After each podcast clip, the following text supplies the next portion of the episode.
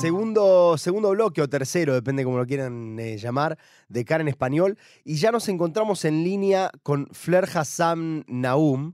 Eh, con Fler hablamos, fue la primera nota que, tuvimos eh, cuando comenzó la guerra. Y queríamos hablar con ella un poquito, a pesar de, a partir de su rol en, en la Municipalidad de Jerusalén, un poquito sobre lo que está pasando también a la sombra de la guerra con las elecciones municipales. Así que primero, Fler, te saluda Johnny, te agradezco por hacerte un tiempo por estar con nosotros. Hola Johnny, encantada siempre. Eh, mira, lo primero que te quería consultar, primero te quería agradecer y, y comentarte esto de que fuiste la primer nota que tuvimos cuando, cuando comenzó la guerra, me acuerdo, este, que, fue, que fue muy clara y, y- y quería agradecerte por tu predisposición también aquel, aquel día. Eh, y preguntarte, ese día nosotros íbamos a hablar sobre las elecciones municipales que se Sí. fueron posponiendo y ahora, bueno, van a llevarse a cabo aparentemente a fines de, de febrero, si no me equivoco. Eh, Aparentemente. ¿Qué, qué, qué reflexión te merece a vos eh, el hecho de hacerlas? ¿Te parece que, es correcto hacer las elecciones o que se deberían seguir posponiendo por la guerra? Bueno, eh, una pregunta muy buena y la verdad que nunca en la vida yo esperé que hubo, hubiera una situación que se iban a cancelar o posponer elecciones municipales. Es muy una cosa muy raro que creo que nunca ha pasado en el Estado de Israel y mira que hemos tenido unas cuantas guerras. Claro. Eh, eh, pero bueno, estamos en una situación excepcional. Y yo estuve en contra cuando dijeron que querían eh, hacer las elecciones final de enero, que serían otras dos semanas. Yo estuve en contra porque hay tres mil y pico de, de gente en Miluim que ellos estaban como candidatos para las elecciones municipales. De los tres mil y pico, 70 eh, corriendo en las elecciones como alcaldes. Ah, Entonces, O sea, no estás es hablando de candidatos que están... eh, candidatos, hay más de 3.000 candidatos en Miluim ahora mismo en el frente o, o alrededor del frente que no pueden dedicarse a, a hacer campaign, a correr una elección ahora mismo porque ellos están en guerra, ellos están en la guerra. Y, en, y de esos tres mil y pico, 70 son candidatos de alcalde. Quiere decir que no hay ninguna justificación porque esta gente se tienen ahora que esperar cinco años porque están luchando por su patria y no podemos esperar un poquito más. ¿Qué pasa? ¿Qué, Claro. qué- qué el problema de esperar que ellos puedan hacer una campaña como Dios manda y tener los mismos derechos de correr y de contribuir y de presentarse en una elección como todo el mundo? Ahora, vos, vos sos una persona que en este, eh, que en este momento tenés un cargo en la Municipalidad de Jerusalén como, como vice... eh, ¿no? alcaldesa, Vicealcaldesa. De, de relaciones exteriores, de desarrollo económico y de turismo. Vos, vos no estás eh, candidateándote para, para estas elecciones, ¿no?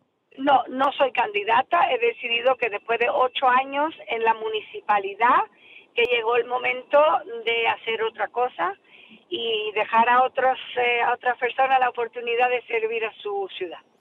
Y, y ahí es donde te quiero preguntar, una de de los argumentos que había de las personas que decían que, había que llevar a cabo las elecciones ya, era por cuestiones de pre- presupuestarias. Decían, estamos sin presupuesto, hay, hay diferentes eh, programas que no pueden ser eh, eh, implementados o aprobados producto de que eh, el mandato está vencido. ¿Esto es así? Digamos, ¿genera realmente esta situación una especie de, caos porque hay que solucionarlo ya?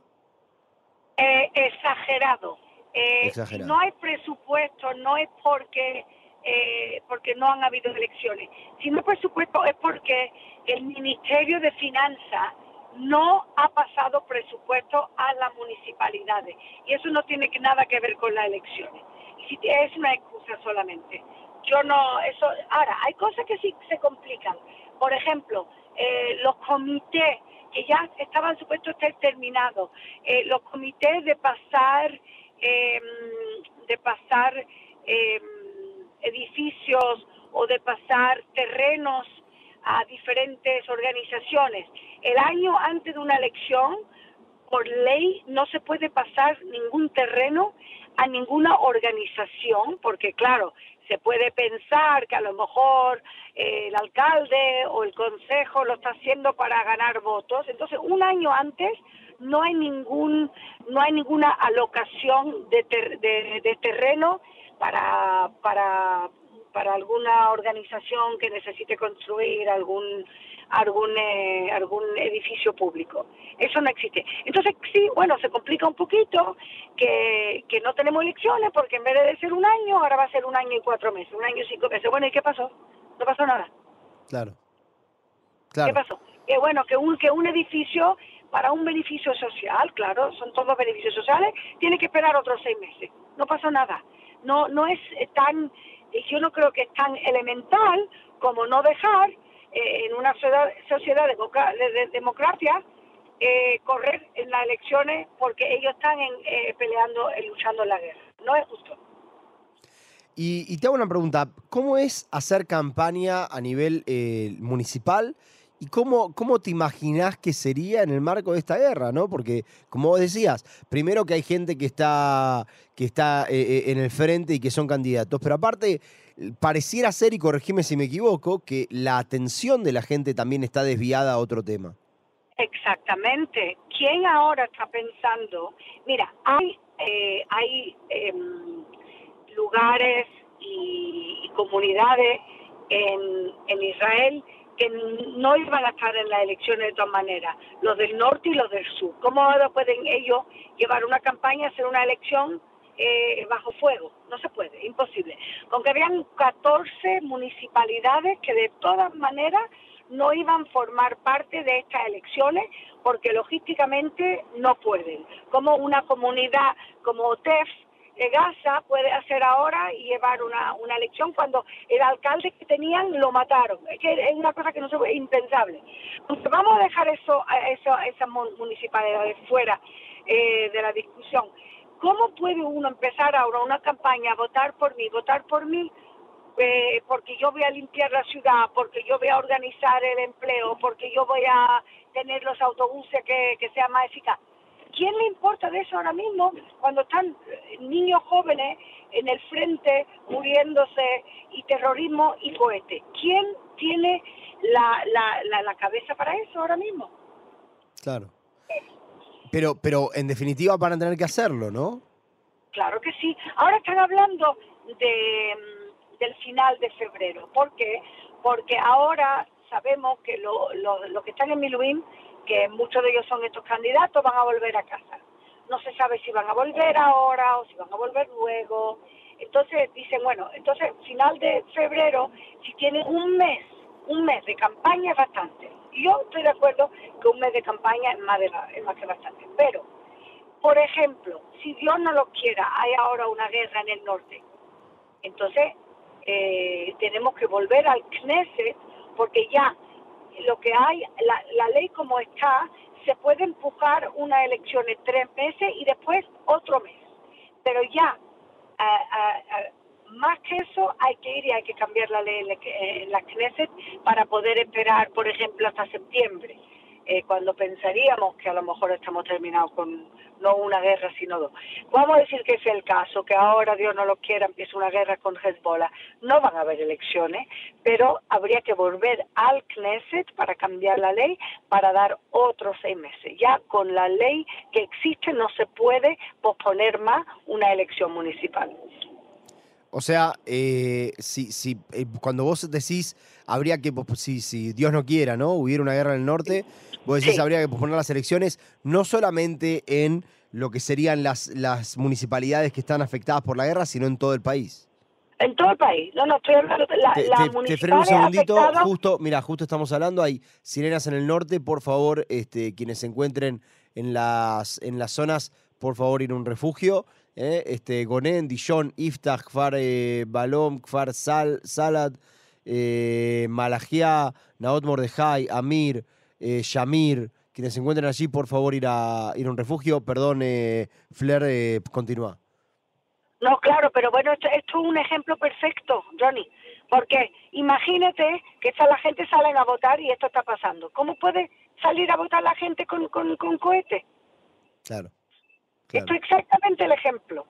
Con que no solo, no, yo no estoy hablando de, la, de las comunidades afectadas por la guerra, esas comunidades no van a tener elecciones hasta Dios sabe cuándo, puede ser que sean otros seis meses, ocho meses. Esas 14 o 15 creo que son, están fuera del juego. Estoy hablando solamente del resto del país. Y también, si hay una guerra en el norte, pues no vamos a ir y vamos a tener unas elecciones municipales en medio de la guerra. Claro. Claro, y, te repito la pregunta, ¿cómo es la... Cómo, cómo te imaginas una campaña de un político en este momento? ¿Cuáles serían los asuntos para tratar de, atraer el voto de la gente? Yo creo que unidad, yo creo que derechos de los Miluimnikim, yo creo que, que se va a hacer con los, los evacuados. Eh, aquí en Jerusalén tenemos otro reto, que es la seguridad de la gente que vive en las comunidades más cerca de la parte este de Jerusalén, eh, a donde han salido eh, algunos terroristas que han matado a gente inocente, como lo que vimos hace unas cuantas semanas en una parada de autobús. Yo creo que esos serían, esos serían los temas de una elección. ¿Vos, ves que, en Jerusalén, digamos, la cuestión de seguridad es, es una cuestión eh, importante? Claro, porque nosotros aquí vivimos eh, en una población de 40% de la población de Jerusalén, casi 40% son árabes. Ahora, la mayoría son gente buena que quieren paz y que trabajan con nosotros, están en los mismos parques, los mismos cafés, en los mismos, en, lo, en la misma tienda. Eso no, no, pero desafortunadamente hay radicales escondidos también en la población del este de Jerusalén, gente que han estado, que, que han, son radicales, porque la educación en el este de Jerusalén, que es algo que yo estoy hablando hace años, es la educación del, de la autoridad palestina, que es una educación que enseña mucho odio. Y esa es la educación que tenemos aquí, 85% de los, eh, de, los, de, los niños de la parte este de Jerusalén están estudiando en esa educación tan tóxica. Y te, quiero preguntar, vos comentaste el tema de los, de los, eh, de los evacuados. Eh, Jerusalén es una ciudad que recibió no pocos evacuados, vemos muchos hoteles. Este, eso, eso también tiene un peso para, para, quien, para quien hace campaña aquí en Jerusalén. ¿Es un asunto, digamos, de la ciudad?